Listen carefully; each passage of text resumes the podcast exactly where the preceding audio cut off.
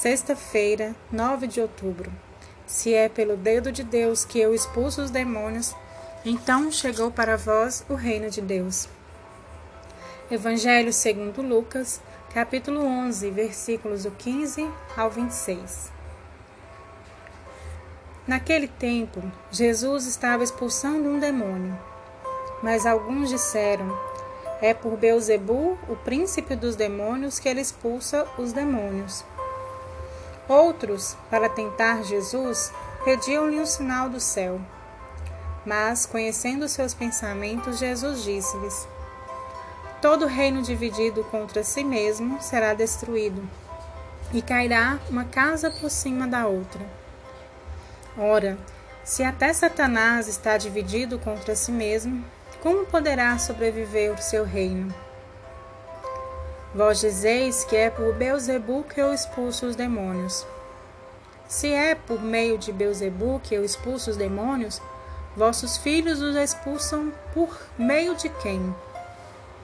Por isso, eles mesmos serão vossos juízes. Mas, se é pelo dedo de Deus que eu expulso os demônios, então chegou para vós o reino de Deus. Quando um homem forte, bem armado, guarda a própria casa, seus bens estão seguros. Mas, quando chega um homem mais forte do que ele, vence-o, arranca-lhe a armadura no qual ele confiava e reparte o que roubou. Quem não está comigo está contra mim, e quem não recolhe comigo dispersa. Quando o espírito mau sai de um homem, fica vagando em lugares desertos à procura de repouso. Não o encontrando, ele diz: Vou voltar para minha casa de onde saí. Quando ele chega, encontra a casa varrida e arrumada. Ele então vai e traz consigo outros sete espíritos piores do que ele. E entrando, instalam-se aí. No fim, esse homem fica em condição pior do que antes. Palavra da salvação. A interpretação maldosa dos adversários impediu-os de se darem conta da ação divina na história, nos gestos poderosos de Jesus. A expulsão dos demônios era um sinal evidente de que o reino de Deus havia chegado, com seu poder libertador. As pessoas não mais estavam entregues à própria sorte. Havia quem as defendesse das investidas do, do inimigo. Os discípulos, enquanto servidores do reino, têm a missão de fazê-lo despontar na vida dos oprimidos, cuja dignidade é aviltada.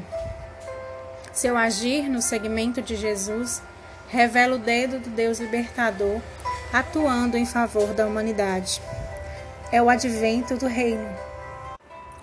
Na oração, aproveitando-nos deste texto, vamos dar umas dicas para o discernimento espiritual. Dar atenção ao nosso interior.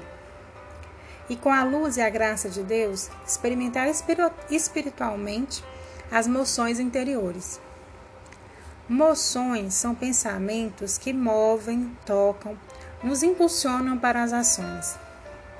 Há moções que nos conduzem ao bem. Por exemplo, vou socorrer este infeliz. Outras ao mal. Deixe para lá, não tenho nada a ver com isso. Inácio de Loyola, durante a convalescência de uma ferida de guerra, experimentou diversos pensamentos, sentimentos, emoções ou movimentos internos. Uns os deixava triste e vazio, outros alegre e contente. Assim veio, pouco a pouco, a conhecer a diversidade dos espíritos que se agitavam, um do demônio e outro de Deus. Nos exercícios espirituais, Inácio vai dar o nome de bom espírito, aquele que vem de Deus, e de mau espírito, aquilo que vem do inimigo de Deus. Inácio também vai apresentar umas regras para sentir e conhecer as diversas emoções que se produzem na alma, as boas para acolher e as más para rejeitar, e outras regras que ele também coloca no seu livrinho dos exercícios espirituais. Vamos rezar hoje o texto de Gálatas 5, 19 ao 25.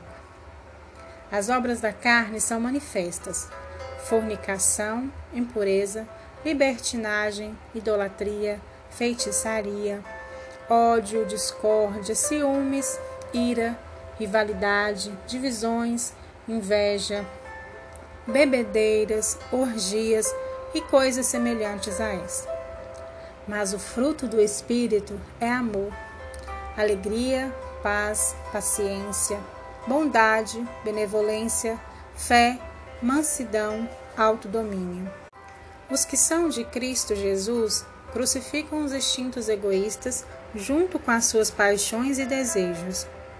Se vivemos pelo Espírito, caminhemos também sobre o impulso do Espírito. Viver segundo o Espírito significa a orientação ao amor, que leva a pessoa a servir o outro. Viver segundo a carne ou os instintos egoístas significa a orientação do egoísmo, que leva a pessoa a se fechar em si mesmo. Coloque-se na presença de Deus.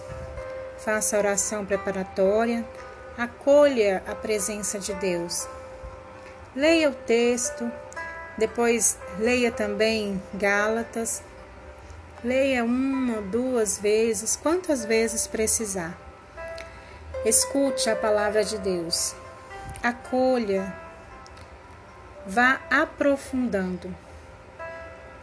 Peça a Deus a graça de experimentar na sua vida espiritual as moções, as boas para acolher e as más para rejeitar. O que experimento dessas moções? Em seu colóquio, agradeça ao Senhor. Não esqueça de fazer a revisão da oração, anotando o que mais te tocou. No final do dia, você pode também fazer o, exame de consciência, uma oração amorosa. Peça a graça ao Espírito Santo de se ver conforme Ele me vê no meu interior. Agradeça os dons recebidos de Deus. Examine-se seus pensamentos, palavras, ações, acontecimentos do dia. Que emoções produziram em você? acolheu, acolheu ou rejeitou. Peça a graça do Senhor. Boa oração.